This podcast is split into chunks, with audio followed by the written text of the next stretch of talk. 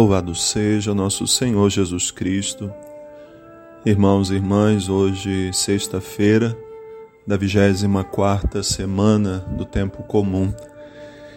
Em poucas palavras, o Evangelho hoje nos mostra o que era o ministério de Jesus e aqueles três anos que ele viveu a sua vida pública.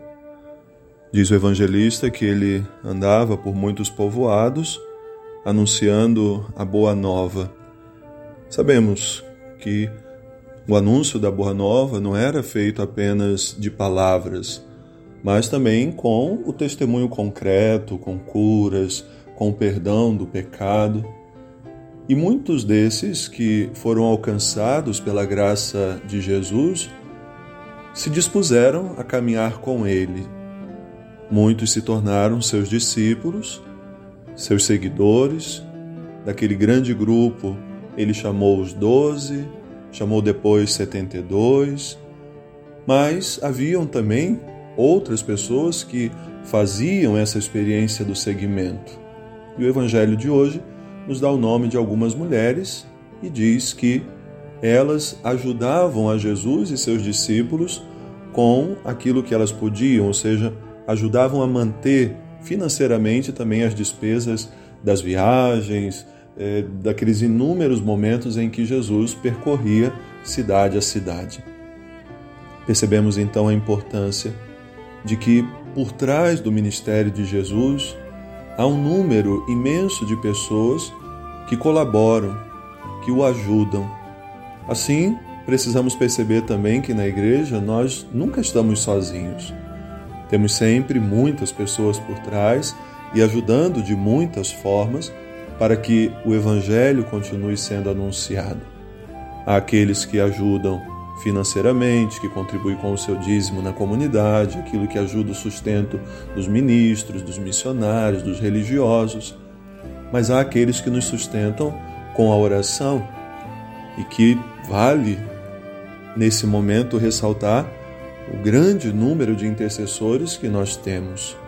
Pessoas que, constituídas por Deus, não foram um ou outro que escolheu, Deus constituiu pessoas para intercederem umas pelas outras.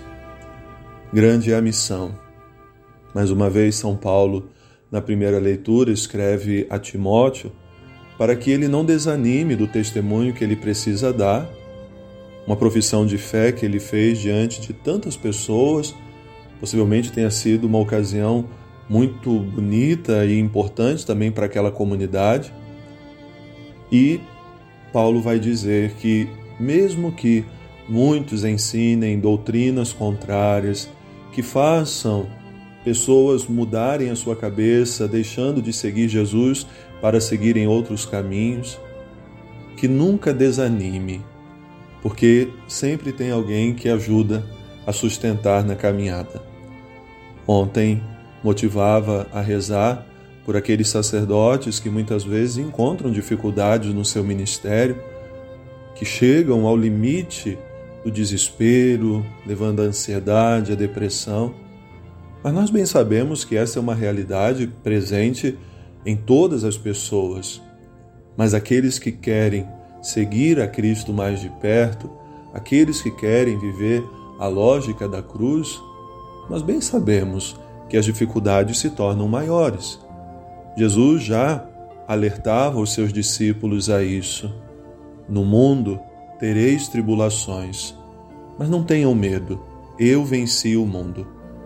Então ele venceu por nós e nós precisamos cada dia abrir o nosso coração a essa firme esperança que as dificuldades do tempo presente, elas devem nos ajudar também a crescer na fé, mas sempre sabendo, temos por trás de nós muitos que estão para nos ajudar, para serem canais da graça de Deus, para serem auxílio constante também nessa caminhada.